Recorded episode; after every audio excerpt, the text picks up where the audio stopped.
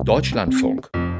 Tolle Idee. Was wurde daraus? Plastik als umweltfreundliche Alternative zu Holz. Zugegeben, das klingt zumindest erstmal seltsam. Aber bei einem Teil von Zugschienen ist das tatsächlich Realität.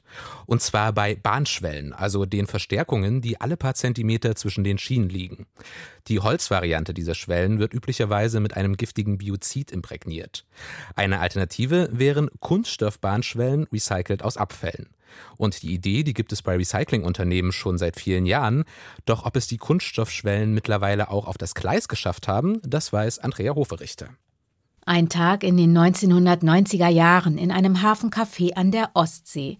Der Geschäftsführer des Berliner Recyclingunternehmens PAV und ein hochrangiger Vertreter der Deutschen Bahn sitzen bei einem Glas Wein zusammen und beobachten, wie Kunststoffpfähle in den Meeresboden gerammt werden. Und zwar hatte man dann Kunststoffbuhnen genommen, weil durch den eingeschleppten Bohrwurm halten die Holzbuhnen nicht mehr. Und dann hatte man gemeinsam überlegt, ob man nicht solche Produkte wie die Kunststoffbuhne auch als Bahnschwelle entwickeln könnte. So zumindest wurde es Frank Giesel berichtet, der heute das Recyclingunternehmen ROB in Berlin leitet und 2010 zur PAV stieß. Da war aus der Idee der Bahnschwellen aus Recyclingkunststoff noch immer kein verkaufsfähiges Produkt geworden, obgleich ein Verbot der üblicherweise mit giftigem Kreosot imprägnierten Holzschwellen schon im Raum stand und Kunststoff als leichte, zudem robuste Alternative galt. Der Chemiker formulierte eine klare Zielvorstellung. Wir geben uns jetzt ein Jahr und wieder, wir entwickeln das zu Ende und wir kriegen eine Eisenbahnbundesamtzulassung oder wir lassen es. Und siehe da, die Sache wurde dann beschleunigt und wir haben es dann mehr oder weniger umsetzen können. Der Plastikmix aus dem gelben Sack eignet sich Frank Giesel zufolge allerdings nicht als Rohstoff für Bahnschwellen. Stattdessen nutzte das Team Kunststoffabfälle der Industrie.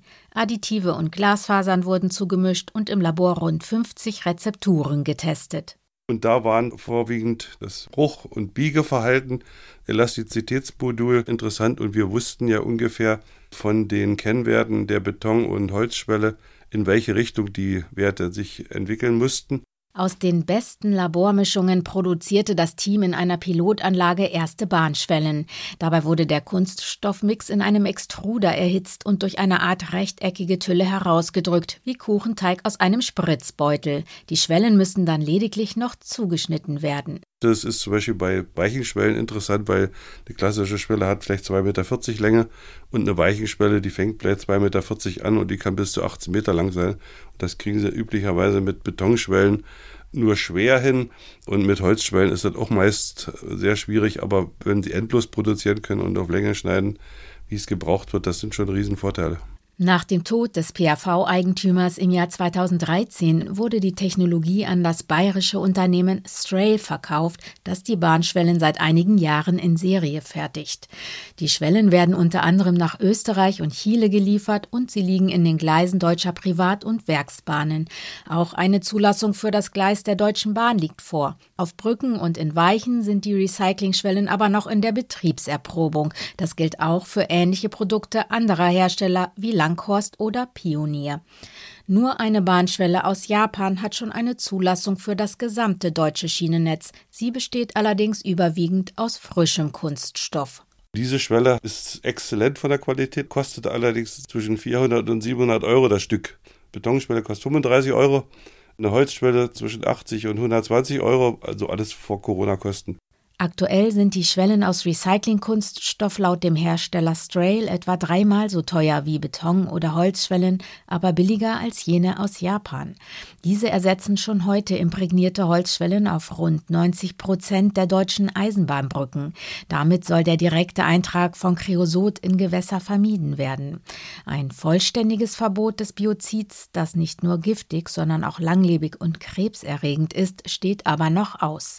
Gerade erst hat die EU-Kommission eine Art Ausnahmegenehmigung bis 2029 verlängert. Bei Creosot wurde entschieden, dass man für begrenzte Anwendungen den Wirkstoff noch einmal genehmigen muss, da man der Meinung ist, dass die Nichtgenehmigung unverhältnismäßig negative Auswirkungen auf die Gesellschaft hätte. Das sagt Thorsten Schwanemann vom Umweltbundesamt. Ökologisch ideal seien unbehandelte Holzschwellen, doch die müssten häufig ausgetauscht werden. Kunststoffbahnschwellen können deshalb eine Alternative sein, vor allem wenn sie aus Abfällen produziert werden und sofern sie so gehandhabt werden, dass sie am Ende nicht als Plastikmüll in der Natur landen. Das wäre ohnehin Ressourcenverschwendung, denn aus alten Recycling-Kunststoffschwellen können wieder neue werden. Es müssten nur etwas frischer Kunststoff und Additive zugefügt gemischt werden, sagt Frank Giesel. Bis dies im großen Stil passiere, sei es aber noch eine Weile hin. Die Haltbarkeit von den Dingern ist so in der Größenordnung von 50 Jahren. Sie ist recyclingfähig, überhaupt kein Problem. Aber das ist im Moment kein Thema, weil die noch ewig hält. Frank Giesel in einem Beitrag von Andrea Hoferichter über eine umweltfreundliche Plastikalternative für Bahnschwellen.